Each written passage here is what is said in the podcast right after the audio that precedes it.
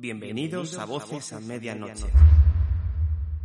El lugar donde las pesadillas Se hacen realidad.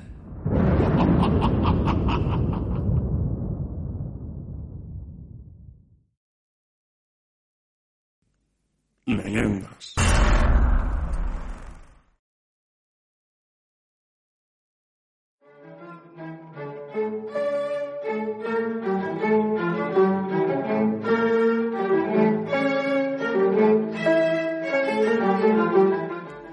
Hace mucho tiempo, en un lugar lejano, donde las amapolas bailaban al son del viento, una niña soñaba con ser la esposa de un príncipe.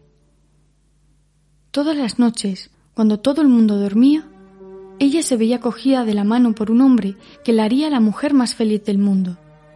Aún era pequeña para casarse, pero el deseo ya se había instalado en su pequeño cuerpo. No obstante, se dijo que tarde o temprano lo conseguiría. Los años fueron pasando y la niña se convirtió en una hermosa mujer.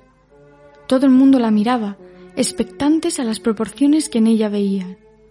Pelo negro largo, piel blanquecina, de porcelana, ojos marrones oscuros, la belleza hecha mujer. Y así prosiguió su camino, esperando a ese príncipe que la enamorara y quisiera crear una familia con ella. Un día, mientras caminaba hacia el río para lavar la ropa, se encontró con un hombre bien vestido, parecía sacado de los cuentos.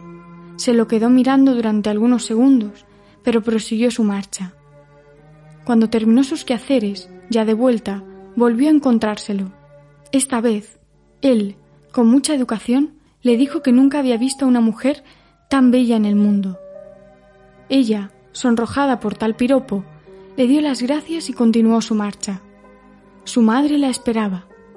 Pocos días después, el mismo hombre apareció por su pueblo para buscarla. Preguntaba por una mujer de pelo azabache y ojos del color del almendro maduro. Y de nuevo se encontraron. Él se presentó como el príncipe que era, y ella, a punto de desmayarse, se enamoró locamente.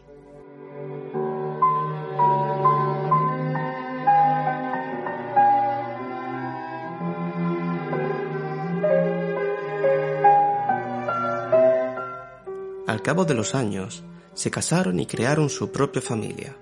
Tres hijos preciosos nacieron del amor. Sin embargo, ella no era muy feliz con su marido, porque su comportamiento cambió con el paso del tiempo. Ya no tenía ojos solo para ella. Al cabo de unos meses, el príncipe se enamoró de otra mujer y la abandonó. Ella, que intentó comprender el desprecio que había sufrido, cayó en un laberinto de pena y pensamientos oscuros. Y fue tales aquellos demonios que, una noche, con el cielo estrellado, despertó a sus hijos y se los llevó de paseo.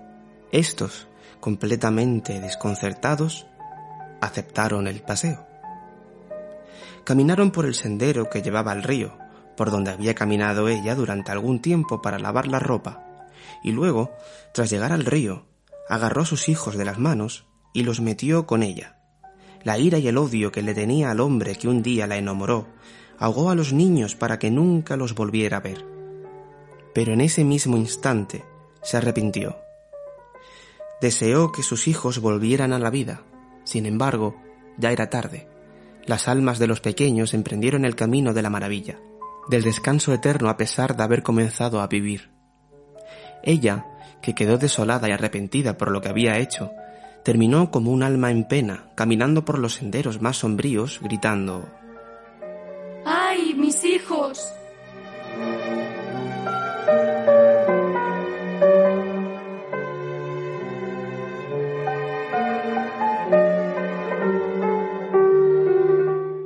Como castigo por haber cometido el asesinato de sus propios hijos, fue maldecida por quedarse en la tierra de los vivos, vagando por los caminos cercanos a los pueblos mientras gritaba de dolor y lloraba.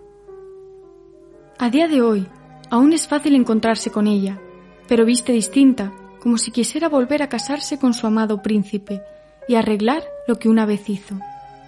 El pelo negro le cae por el rostro, viste un vestido blanco y sus ojos son capaces de llevarte hasta el inframundo.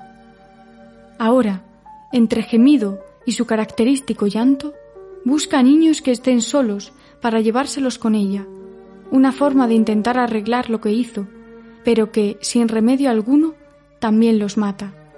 La maldición que pesa sobre ella siempre la acompañará, y todo el mundo que la ha visto u oído lo sabe muy bien. Solo unos pocos valientes son los que la respetan y la quieren. Solo unos pocos son los que rezan todos los días para que los proteja, y solo ellos saben lo que es capaz de hacer.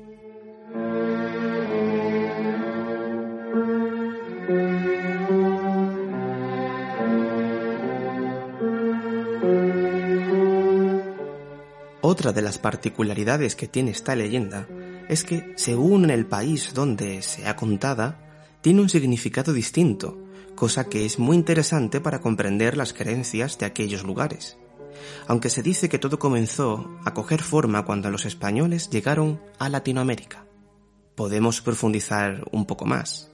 Todo comenzó en la México colonial, en concreto un poco antes de convertirse colonia de España donde sacerdotes veían a una mujer, a la diosa Cihuacoat, con un vestido blanco y pelo cayéndole por la cara, aunque se podían ver dos cuernos. Caminaba por ahí gritando y gimiendo de pena, pero la interpretación de estos hombres fue que iba a llegar un tiempo de esclavitud, guerra, penurias. Estaba claro que aquella mujer los estaba alertando de la llegada de los españoles, aunque ellos no lo sabían aún. Poco después, nuestra llegada hizo que algunas personas se cuestionasen tales apariciones, por lo que fue tomando forma la versión oral de la leyenda. Desde aquel entonces, desde que Cihuacoat se apareciera, la llorona, para nosotros, sabían perfectamente que el mal acechaba por alguna parte. Pero aún podemos seguir hablando de esta leyenda desde un poco más atrás en la historia. En este caso, nos tenemos que desplazar a la antigua Grecia para hablar de la leyenda de Medea, que asesinó a sus hijos después de que su marido la dejase por otra mujer. También tenemos otra historia parecida en la Biblia, la historia de Raquel, con la misma leyenda, mujer que mata a sus hijos para luego lamentarse. Podemos extrapolar esta leyenda a muchas culturas, desde africana, griega, china, celta, filipina,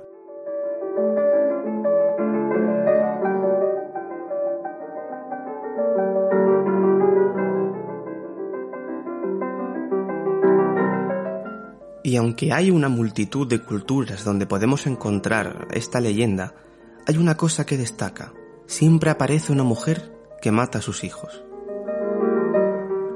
¿Has escuchado alguna vez su llanto?